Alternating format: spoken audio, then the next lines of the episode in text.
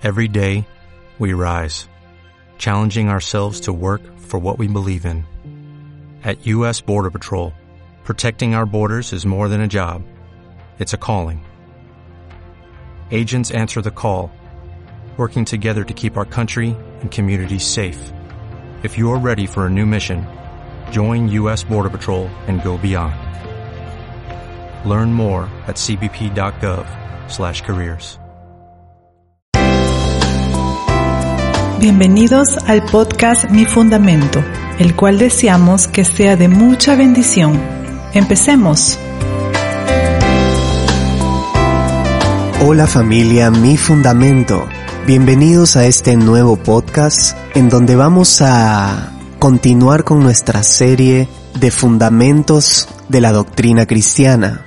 Este es nuestro quinto podcast y hoy nos toca ver la doctrina de la resurrección de los muertos. Vamos a empezar por el siguiente versículo en Romanos 19, que nos dice, que si confesares con tu boca que Jesús es el Señor y creyeres en tu corazón que Dios le levantó de los muertos, serás salvo. Jesús es la fuente de toda vida. Al aceptar a Jesús en nuestro corazón, recibimos el perdón de Dios y pasamos de muerte espiritual a vida espiritual. Dios es el dador de la vida y Jesús es el único camino a la vida después de la muerte. Romanos 4 del 24 al 25 nos dice, sino también con respecto a nosotros, a quienes ha de ser contada, esto es, a los que creemos en el que levantó de los muertos a Jesús, Señor nuestro, el cual fue entregado por nuestras transgresiones y resucitado para nuestra justificación. Jesús resucitó para darnos justificación ante el Padre. Gracias a su resurrección podemos ingresar a la justificación delante del Padre y por supuesto a la vida eterna con Él. Romanos 5.8 nos dice, Mas Dios muestra su amor para con nosotros, en que siendo aún pecadores, Cristo murió por nosotros, pues mucho más estando ya justificados en su sangre, por él seremos salvos de la ira. Esta justificación que nos salva de la ira es un acto mediante el cual a través de nuestra fe y convicción en el sacrificio, muerte y resurrección de Jesús, somos considerados ante Dios como exentos de todo pago de justicia. Cristo fue llevado a la cruz cargando nuestro pecado. Por ello es que nosotros somos hechos justicia en su favor, debido a que Él pagó por nosotros nuestra salvación. Tito 3 del 5 al 7 nos dice, Él nos salvó no por las acciones justas que nosotros habíamos hecho, sino por su misericordia.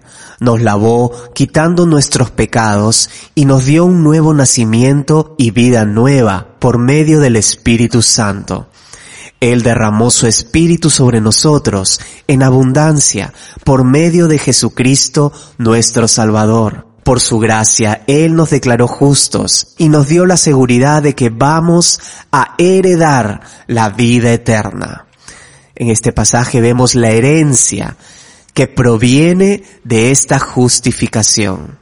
Juan 20:19 nos dice, cuando llegó la noche de aquel mismo día, el primero de la semana, estando las puertas cerradas en el lugar donde los discípulos estaban reunidos, por miedo de los judíos, vino Jesús y puesto en medio les dijo, paz a vosotros.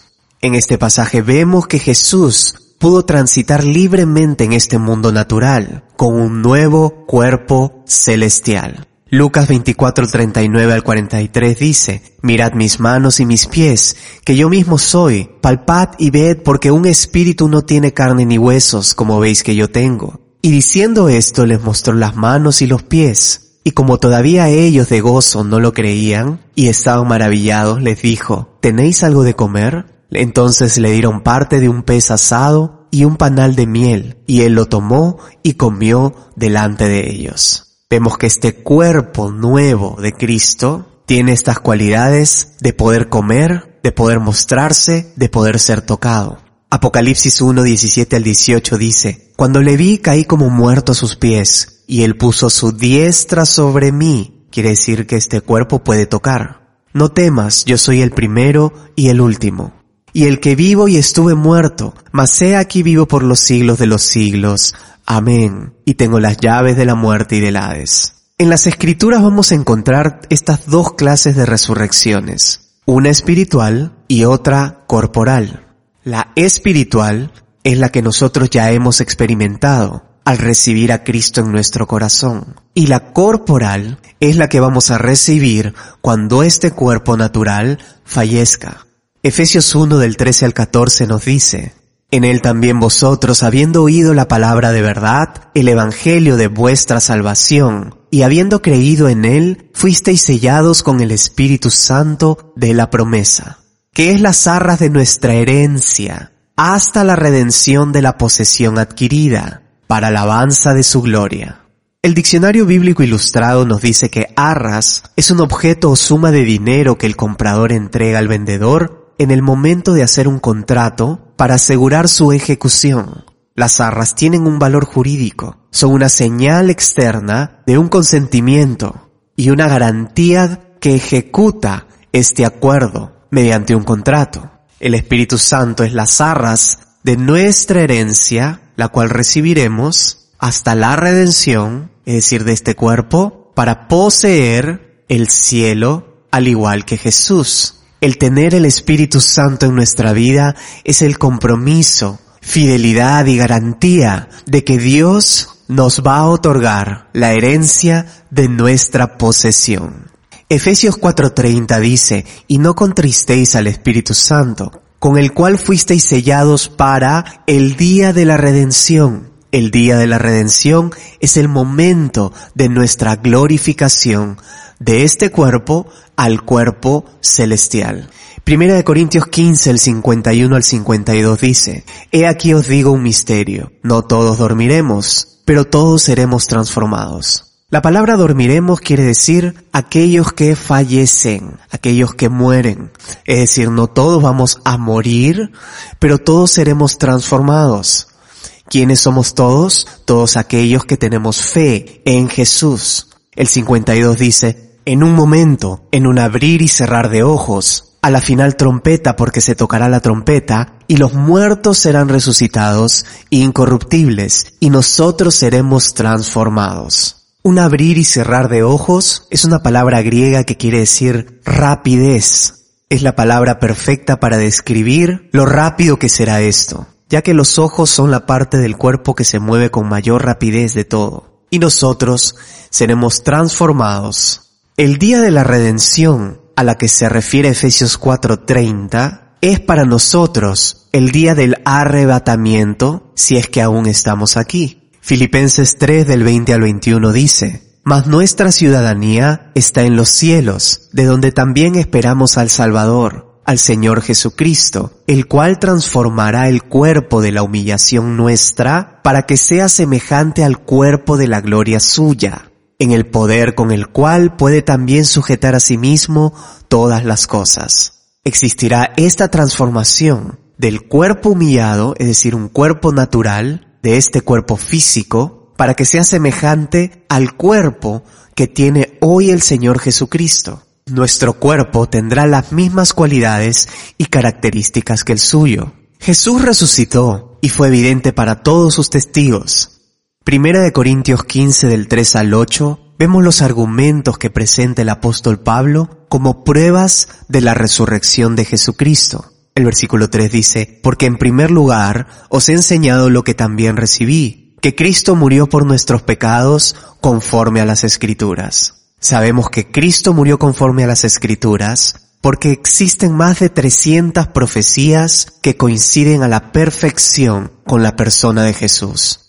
Es imposible que alguien pueda llenar tantas profecías perfectamente calibradas en todos los aspectos, tiempo, historia y cumplimiento profético. Verso 4, que fue sepultado y que resucitó al tercer día conforme a las escrituras. Versículo 5, que apareció a Pedro y después a los doce. Y los doce fueron testigos oculares de su resurrección. Y esto fue la razón por la cual ellos pudieron atravesar martirios, torturas, hasta la muerte sin cambiar el testimonio de lo que ellos habían sido testigos. Vieron a Jesús nuevamente resucitado y esta fue la fuerza que los condujo a pasar de atemorizados a valientes. El versículo 6 nos dice, y luego apareció a más de 500 hermanos a la vez, de los cuales muchos viven todavía y otros ya duermen. En otras palabras, estaba diciéndoles a las personas que recibían esta carta, ustedes pueden ir y constatar que hay más de 500 personas en Jerusalén dando testimonio de haber visto al Señor Jesucristo resucitado. Versículo 7. Luego apareció a Jacobo y después a todos los apóstoles. Sigue sumando más testigos oculares que de la misma forma murieron martirizados. Versículo 8, y al último de todos, como a uno nacido fuera de tiempo, me apareció a mí también. Esta resurrección de Cristo involucra una gran importancia. ¿Por qué? 1 Corintios 15 del 14 al 17 y del 20 al 21. Pablo escribe de por qué es importante y nos dice en el versículo 14, y si Cristo no resucitó, vana es entonces nuestra predicación, vana es también nuestra fe. Quiere decir que nuestra creencia sería sin duda digna de lástima y viviríamos sencillamente por una mentira. El verso 17 nos dice, y si Cristo no resucitó, vuestra fe es vana, aún estáis en vuestros pecados. Quiere decir que no tendríamos una justificación delante de Dios. Nuestros delitos, nuestras transgresiones, nuestra falta de moral, demandaría un pago que sería impagable por nosotros mismos. Y acaba diciendo el versículo, si Cristo no hubiera resucitado de los muertos, no habríamos sido justificados. Nuestra justificación no tendría sentido. Verso 20, mas ahora Cristo ha resucitado de los muertos, primicias de los que durmieron es hecho. En el Antiguo Testamento vemos que las primicias representaban las primeras cosechas de la temporada, ofrecidas y entregadas a Dios. De esta misma forma, Cristo es la primicia de todos los resucitados. El versículo 21, por cuanto la muerte entró por un hombre, así también por un hombre la resurrección de los muertos. En Adán entró la muerte a la humanidad. Adán se separó de Dios quiso hacerse igual a Dios, la arrogancia dominó su corazón y se separó por completo de la eternidad dada por Dios. Pero ahora en Cristo somos reinsertados a la vida espiritual, somos reconectados con Dios, hemos vuelto a unirnos a través de su Espíritu con Cristo como mediador, esperando el momento de nuestra resurrección, total y completa para vida eterna. En el versículo del 22 al 23 vamos a encontrar el orden de las resurrecciones. El versículo 22 nos dice, porque así como en Adán todos mueren, también en Cristo todos serán vivificados. Cuando Adán se separó de Dios, morimos todos. Pero al venir Jesús, vivimos todos los que lo aceptemos. El versículo 23 nos dice, pero cada uno en su debido orden. Es decir, existe un orden de esta resurrección. Cristo primero, que representa las primicias, y luego los que son de Cristo en su venida. A lo largo de las escrituras vemos este orden, y dentro de los que son de Cristo encontramos tres secciones de resurrección. Primero, todos aquellos que tengan fe para salvación desde la venida de Cristo hasta el arrebatamiento. En el arrebatamiento seremos unidos con el Señor en el aire y ascenderemos al cielo. Segundo, aquellos que logran abrazar la fe en Jesús durante el periodo de tribulación. Y tercero, aquellos que hayan decidido vivir por Jesús durante el milenio. Versículo 40 nos dice, y hay cuerpos celestiales y cuerpos terrenales, pero una es la gloria de los celestiales y otra es la gloria de los terrenales. Aquí vemos una distinción entre ambos. Los cuerpos terrenales tienen una gloria, es decir, una forma de admiración diferente y por supuesto características y cualidades distintas. El versículo 42 dice, lo mismo sucede con la resurrección de los muertos. Cuando morimos, nuestros cuerpos terrenales son plantados en la tierra, pero serán resucitados para que vivan por siempre el 43 dice, nuestros cuerpos son enterrados en deshonra, pero serán resucitados en gloria. Son enterrados en debilidad, pero serán resucitados en fuerza. Tenemos un cuerpo glorificado, lleno de fuerza y que vivirá por siempre. Estas son parte de las características. Versículo 44. Son enterrados como cuerpos humanos naturales, pero serán resucitados como cuerpos espirituales. Aquí vemos que es un cuerpo espiritual. Pues así como hay cuerpos naturales, también hay cuerpos espirituales. Verso 45. Las escrituras nos dicen, el primer hombre, Adán, se convirtió en un ser viviente, pero el último Adán, es decir, Cristo, es un espíritu que da vida. Lo que primero viene es el cuerpo natural, y más tarde viene el cuerpo espiritual. Por ello el nuevo cuerpo es un cuerpo espiritual, con características y cualidades que vamos a seguir viendo, pero en definitiva es un cuerpo espiritual. El versículo 47 dice, Adán, el primer hombre fue formado del polvo de la tierra, mientras que Cristo, el segundo hombre, vino del cielo. Los que son terrenales son como el hombre terrenal, y los que son celestiales son como el hombre celestial. Al igual que ahora somos como el hombre terrenal, algún día seremos como el hombre celestial, es decir, Jesús. Este es un cuerpo celestial, quiere decir que pertenece al reino de los cielos, mas no pertenece a esta tierra. Aquellos que resucitaremos seremos resucitados, ya sea por morir anticipadamente al rapto o por ser llevados durante el rapto. Verso 50 al 53 nos dice, Por esto digo, hermanos, que la carne y la sangre no pueden heredar el reino de Dios, ni la corrupción hereda la incorrupción. El 51 dice, He aquí os digo un misterio, no todos dormiremos, pero todos seremos transformados. Habrá una transformación. En un momento, en un abrir y cerrar de ojos, como decíamos, a la final trompeta porque se tocará la trompeta y los muertos serán resucitados, incorruptibles, y nosotros seremos transformados. Otra característica es que es un cuerpo incorruptible, como vemos. Versículo 53 nos dice, porque es necesario que esto corruptible, es decir, este cuerpo que tenemos hoy, que se cansa, se agota, necesita dormir, etc., se vista de incorrupción, es decir, un cuerpo que no se deteriora y acaba diciendo, y esto mortal se vista de inmortalidad, un cuerpo que no morirá jamás, un cuerpo eterno. En el verso 54 al 58 vamos a ver todos los aspectos relacionados a esta vida transformadora después de la muerte.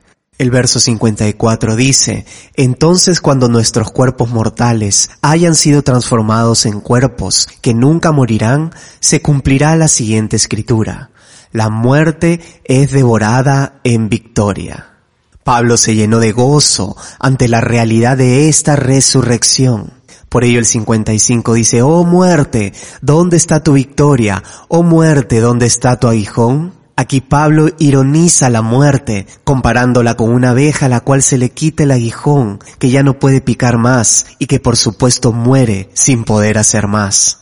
El 56 dice, pues el pecado es el aguijón que termina en muerte, y la ley le da al pecado su poder. Pero gracias a Dios, Él nos da la victoria sobre el pecado y la muerte por medio de nuestro Señor Jesucristo.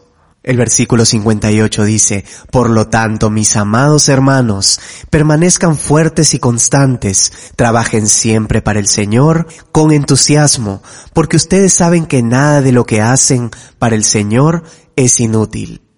Ninguna obra, por más pequeña que sea, es desestimada por Dios. La esperanza que guardamos de resurrección nos impulsa a acercarnos cada vez más a estas buenas obras de manera esforzada y sacrificial, pues sabemos que al final de todo valen la pena, pues guardan una recompensa eterna. Hebreos 2.14 nos dice, Así que por cuanto los hijos participaron de carne y sangre, Él también participó de lo mismo, para destruir por medio de la muerte al que tenía el imperio de la muerte, esto es, al diablo. Jesús participó de nuestra humanidad. Nunca fue su naturaleza tener un cuerpo humano, pero decidió adoptarlo para entregarnos salvación. Desestimó su condición divina y vivió en la fragilidad humana para traernos redención. Mateo 27 del 50 al 52 nos dice, Mas Jesús habiendo otra vez clamado a gran voz, entregó el Espíritu. Y he aquí el velo del templo se rajó en dos, de arriba abajo, y la tierra tembló, y las rocas se partieron, y se abrieron los sepulcros, y muchos cuerpos de santos que habían dormido se levantaron.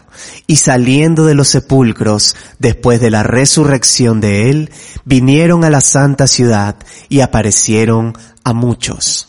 Todas estas personas que habían dormido, es decir, habían muerto esperando su Mesías, pudieron levantarse de los muertos y caminar libremente por la ciudad, reencontrándose con sus familiares, apareciéndose a muchas personas que en ese momento daban testimonio. Mateo es el único que registra este evento.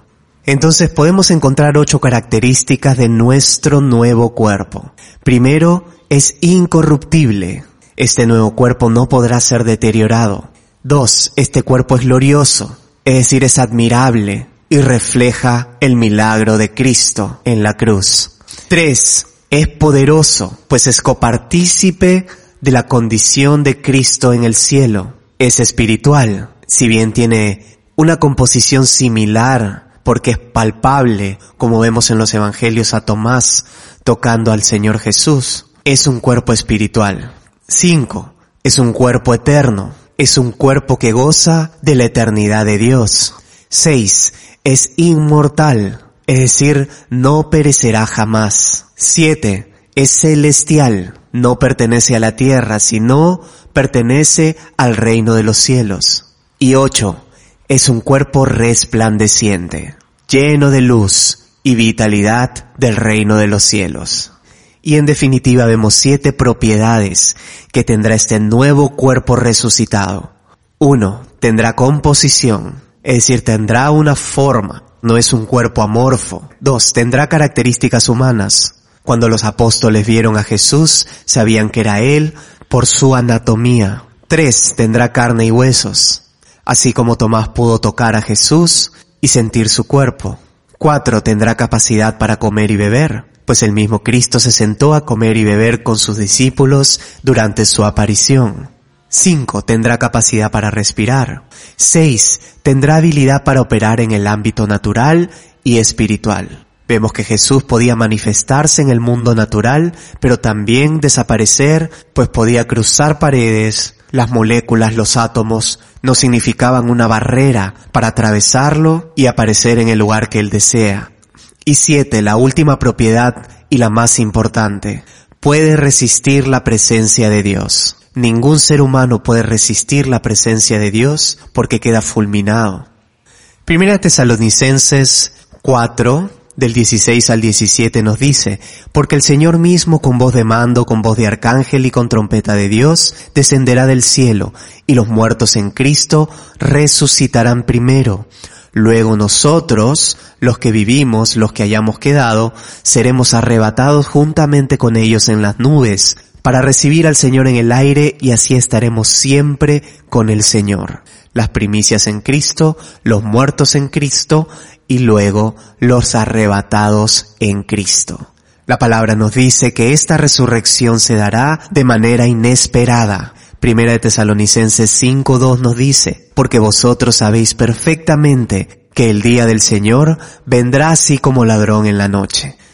Hechos 24:15 nos dice, teniendo esperanza en Dios, la cual ellos también abrigan, de que ha de haber resurrección de los muertos, así de justos como de injustos. Es decir, no solamente resucitaremos los justos, también resucitarán los injustos no a un cuerpo glorificado, sino a un juicio eterno. Por lo tanto, el orden de las resurrecciones físicas aparece de la siguiente manera. Primero Cristo, luego los que durmieron en Él, luego los que estarán vivos en el día del arrebatamiento y luego finalmente los incrédulos para condenación el día del juicio del trono blanco. Apocalipsis 20 del 5 al 6 encontramos el siguiente texto, pero los otros muertos no volvieron a vivir hasta que se cumplieron mil años. Estos otros muertos a los que se refiere son los incrédulos. Y estos incrédulos de todas las eras y épocas de la humanidad no resucitarán sino hasta que comience el juicio del gran trono blanco. En las escrituras encontramos las dos resurrecciones, la resurrección para vida y la resurrección para condenación.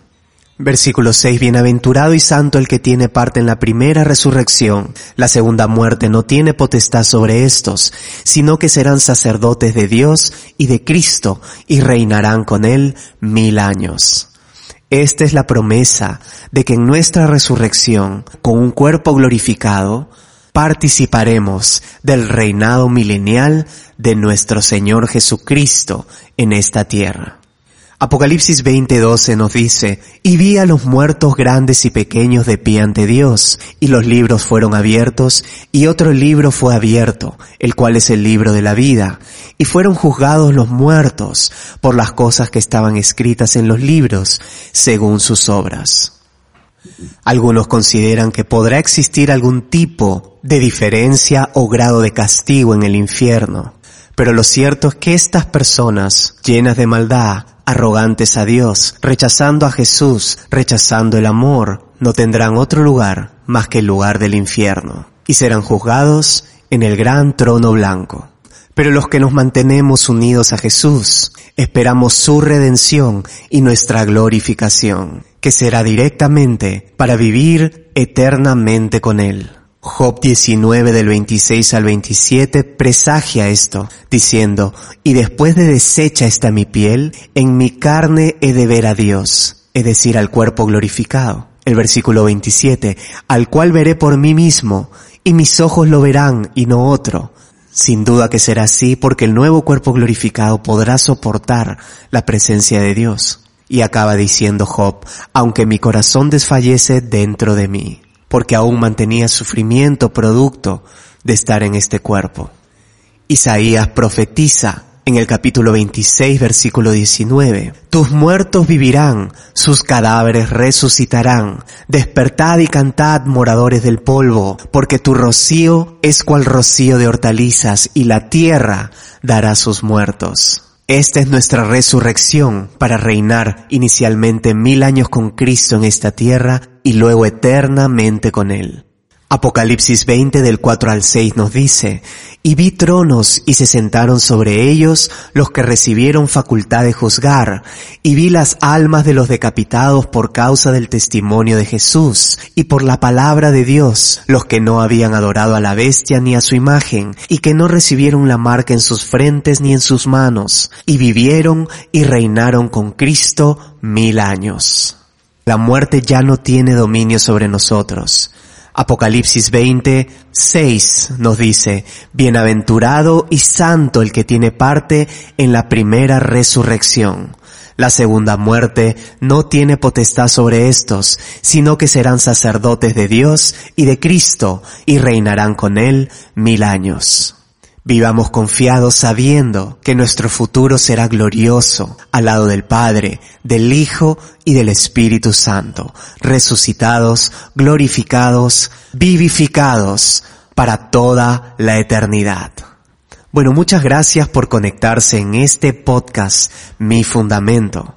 Para nuestro siguiente capítulo tendremos el último de nuestros fundamentos y veremos el juicio eterno. Esperamos que estas enseñanzas sean el punto de partida para profundizar más en la palabra de Dios. Nos conectamos en el siguiente podcast, Mi Fundamento. Hasta la próxima. Hemos presentado Podcast Mi Fundamento. Gracias por conectarte. Si deseas mayor información, síguenos en nuestras redes sociales de Facebook e Instagram como Mi Fundamento.